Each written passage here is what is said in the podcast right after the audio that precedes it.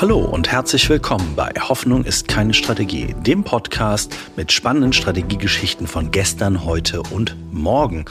Mein Name ist Christian Underwood und heute geht es in unserem Strategie-Podcast um den Wachstumsmotor für übermorgen, nämlich um das Thema duale Transformation was das heißt, was das bedeutet, wie ihr das am besten angehen könnt, wie ihr Business-Innovation und Experimentieren auch strategisch bei euch verankern könnt.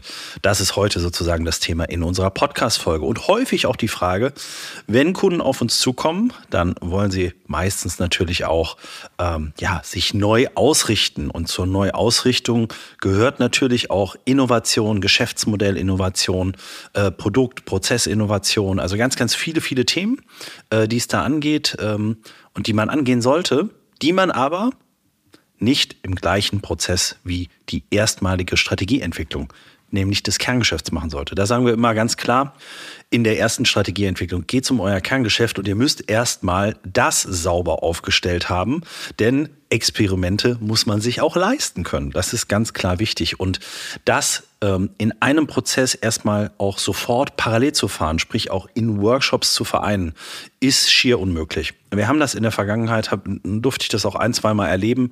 Äh, das führt dann einfach dazu, dass dann vielleicht ein hochmotiviertes äh, Führungsteam oder Kernteam Strategieprozess plötzlich völlig neue Dinge, Greenfield Approach vom Chef ausgegeben, sich ausdenkt dann kommt das Ergebnis raus und am Ende des Workshops sagt der Chef, ja, ist ja alles schön und gut, aber wir haben ja vielleicht schon das neue Werk geplant. Äh, das geht jetzt nicht, was ihr euch da ausgedacht habt. Das klingt ja toll, aber nö, wir müssen jetzt zuerst mal hier die, die Basic-Sachen umsetzen. Und dann ist, ne, dann ist die Motivation völlig hinüber. Man hat eigentlich das, das neue tolle Ding gefunden und äh, ja, es geht dann nicht weiter.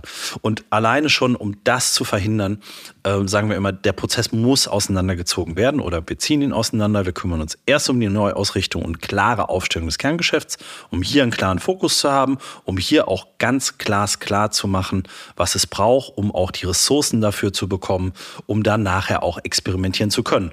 Das ist ein ganz, ganz wesentlicher und wichtiger Schritt bei uns in unseren Prozessschritten äh, auf Platz äh, Nummer sieben, also der siebte Prozessschritt in unserem Strategie-Workflow. Und da ist er auch wirklich ganz inkrementell und wichtig. Also wir wollen ihn nicht abschaffen, sondern wir wollen ihm sozusagen eigentlich mehr Raum geben. Denn für das Experimentieren und Innovation brauche ich auch andere Menschen. Ne? Da brauche ich vielleicht auch andere Menschen, die ich jetzt, äh, als ich die in der Neuausrichtung des Kerngeschäfts einsetze. Denn worum geht es bei diesem Thema? Und ich habe es eben schon angesprochen, äh, man kann es jetzt Business Innovation, strategische Innovation nennen, und zwar des Unternehmens, um es in die Zukunft zu entwickeln, um es auch vorzubereiten auf Themen, die nicht nur morgen sind, sondern die auch übermorgen kommen und dem Unternehmen auch neue Möglichkeiten des Wachstums, also wir sprechen ja vom Wachstumsmotor von übermorgen zu sprechen. Das Ganze geht ein bisschen auf ein äh, Konzept zurück, also man kann da verschiedene äh, Themen einfließen lassen. Was mich da immer am, am meisten äh, abgeholt hat, ist das Thema der Dual Transformation. Auch im Übrigen ein tolles Buch, Dual Transformation von Anthony Gilbert und Johnson aus dem Jahr 2017. Wirklich zu empfehlen, äh, macht absolut Sinn. Und hier geht es eigentlich darum, äh, die Formel für die duale Transformation oder ich nenne es lieber eigentlich für die duale Strategie zu finden. Nämlich zum einen und das ist die Transformation A, die Neuausrichtung des heutigen Geschäfts zur Maximierung der Widerstandsfähigkeit. Ein ganz klares, wichtiges Thema. Dann das Thema C, nämlich der Capability Link, die Nutzung von einzigartigen Fähigkeiten und Ressourcen, die ihr in eurem Kerngeschäft aufgebaut habt und diese zum Vorteil zu nutzen und zu schaffen, um dann euer neues B, eure Transformation B, nämlich die Schaffen des Wachstumsmotors von morgen oder übermorgen, ähm, zu nutzen. Und ähm, gibt ein klassisches Beispiel, das immer gerne angeführt wird an der Stelle und das ist das Thema Amazon äh, und zwar bei Amazon das Thema Cloud Business. Denn äh, Amazon vielen ja als Shop bekannt und äh, gestartet mal als, äh, als Online-Büchershop. Äh, heute ja für alles Mögliche eigentlich zu haben. Aber das braucht viel Serverkapazität. Und das war natürlich eine absolute Capability, eine absolute Stärke, eine einzigartige Fähigkeit, solche riesige Ressourcen an, ähm, ja, an verfügbaren äh, Server Cloud-Kapazitäten zu haben, um daraus dann ein eigenes Angebot zu entwickeln, nämlich die äh, AWS. Und ähm, das ist heute der absolute, ja, Wachstumsmotor und auch Gewinnbringer für Amazon an der Stelle. Das macht wirklich das absolute Gros des ganzen Geschäfts aus. Und wir sehen gerade in Deutschland sogar ein ähnliches Thema. Ist ein bisschen, bisschen anders gelagert, aber trotzdem auch ähnlich. Da haben wir Lidl, die mit ihrer Schwarz-IT jetzt ja auch ein eigenes deutsches Cloud-Angebot gerade aus der Taufe gehoben haben. Also man sieht, dass es gibt diese Themen und die können dann auch in völlig anderen Feldern plötzlich spielen, als sie im Kerngeschäft eigentlich der Fall sind. Aber sie werden häufig und immer eigentlich aus den Stärken, besonderen Fähigkeiten und Ressourcen des Kerngeschäfts heraus entwickelt. Und das ist einfach ein ganz, ganz wesentlicher Punkt, ähm, diese Dinge anzugehen und das Ganze auch anzutreiben. Ne? Und äh, dann geht es bei diesen Themen auch immer darum, die Angebotsfindung zu haben, die Marktfindung auch und das soll dann auch zur zukünftigen Diversifikation einfach beitragen. Also von daher gibt ein schönes Zitat auch aus dem Buch. Uh, Dual Transformation is the greatest challenge a leadership team will ever face. It also, it's also the greatest opportunity a leadership team will encounter. Ähm, weil es einfach das ist sozusagen dann die ganz, ganz hohe Kunst, das Kerngeschäft widerstandsfähig zu machen, auf Wachstum zu trimmen, wirklich gut aufgestellt zu haben und Klarheit und gleichzeitig dann aus den Stärken heraus dann die neuen Wachstumsmotoren, die Innovationen zu finden. Und ähm, den Approach fahren wir auch immer so. Also wir kümmern uns erst in der Strategy Frame Entwicklung um das A als ganz, ganz wesentlichen Punkt. Äh, das ist nämlich ähm, das ist nämlich wirklich, wirklich ganz entscheidend an der Stelle, äh, das A hier klar zu haben. Und weil ohne, ohne ist es einfach nicht möglich, sich auch die Experimente zu leisten. Und dafür braucht es einzigartige Fähigkeiten und die muss man entdecken. Ne, die muss man entdecken, dafür muss man vielleicht auch mal einen Schritt zurücktreten und aus den eigenen normalen, ja, eingetretenen Trampelfaden äh, vielleicht auch mal rauszukommen Ganz, ganz wesentlicher Punkt. Und dann auch hier wirklich das ganze Thema auch mit anderen Methoden nochmal anzugehen. Also eine Methode, die wir unter anderem auch in unserem Buch äh, diskutieren und anbieten, ist das Thema der Ideengenerierung mit strategischer Intuition. Ganz, ganz schönes äh, Thema, denn ähm, das basiert praktisch auf dem Ansatz, äh, dass es alles, was sozusagen neu entsteht, schon auf mal mindestens zwei Dingen entsteht, die aus anderen Feldern sind, die nur neu zusammen kombiniert werden. Also das ist das Thema der strategischen Innovation und ähm, das hat unter anderem auch bei, bei vielen anderen äh, stattgefunden. Das äh, gibt es das Beispiel von Netflix an der Stelle. AWS Cloud habe ich schon erwähnt oder das Thema Napster, was ja auch äh, ganz, ganz, äh, ganz, ganz spannende Praxisbeispiele einfach, einfach sein können. Ne? Wie macht man das? Ähm, dafür gibt es auch einen wirklichen eigenen Approach, äh, das Ganze anzugehen.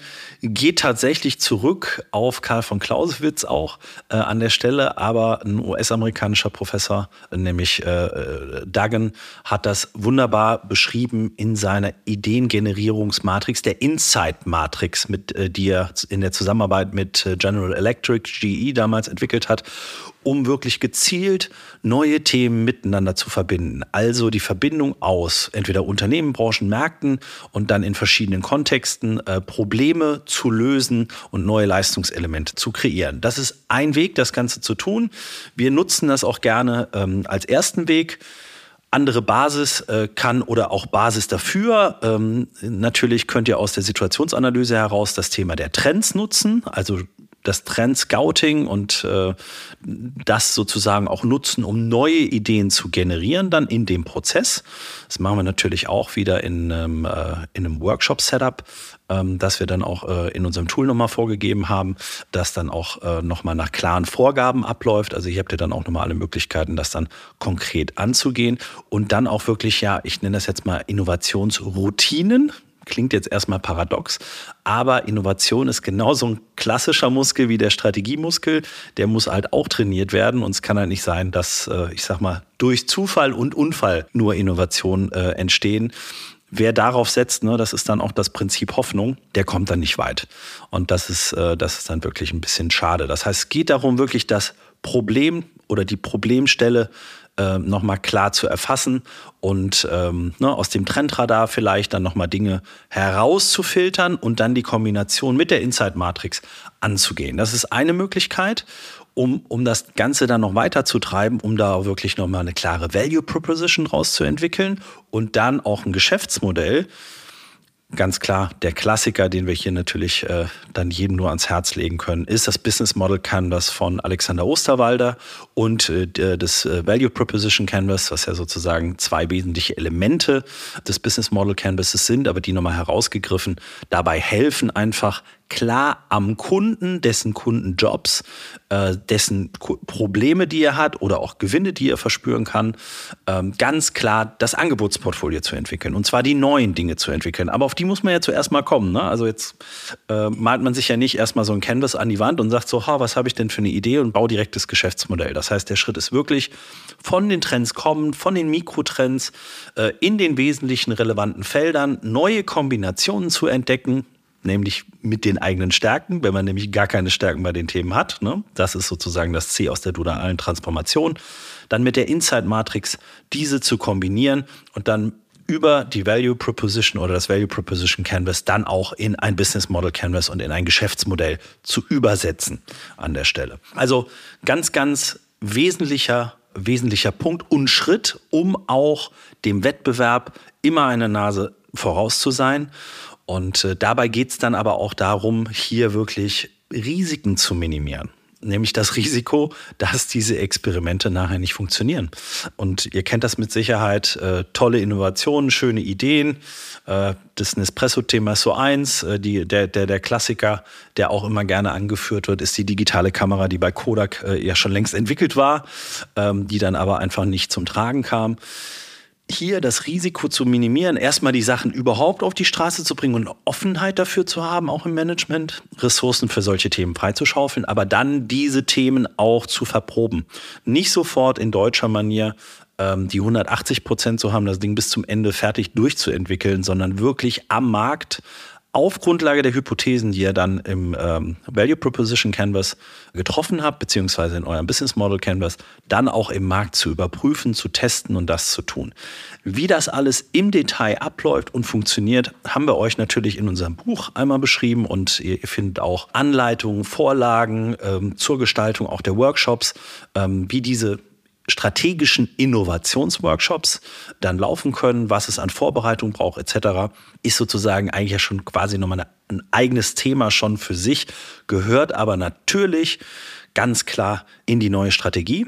Ähm, da ist es ein ganz, ganz wesentlicher Punkt, das auch zu berücksichtigen. Nur bitte, das ist äh, hier unser, unser Vorschlag, es nicht sofort mit vom Start weg zu machen, denn dann lauft ihr Gefahr, dass entweder euer Kerngeschäft zu kurz kommt oder das Thema der neuen Quellen für eure Wachstumsmutter zu kurz kommt. Also von daher wünsche euch viel Spaß beim Experimentieren, äh, hier neue Dinge zu finden, auch eure einzigartigen Fähigkeiten und Ressourcen zu identifizieren, um dann auch wirklich, ja, Trends und Dinge und Geschäftsmodelle, Produkte etc. zu finden, die dann auch wirklich ein echtes Wertangebot für Kunden von morgen sein können. Das können auch wirklich völlig andere Kunden sein und andere Märkte, als in denen ihr heute unterwegs seid.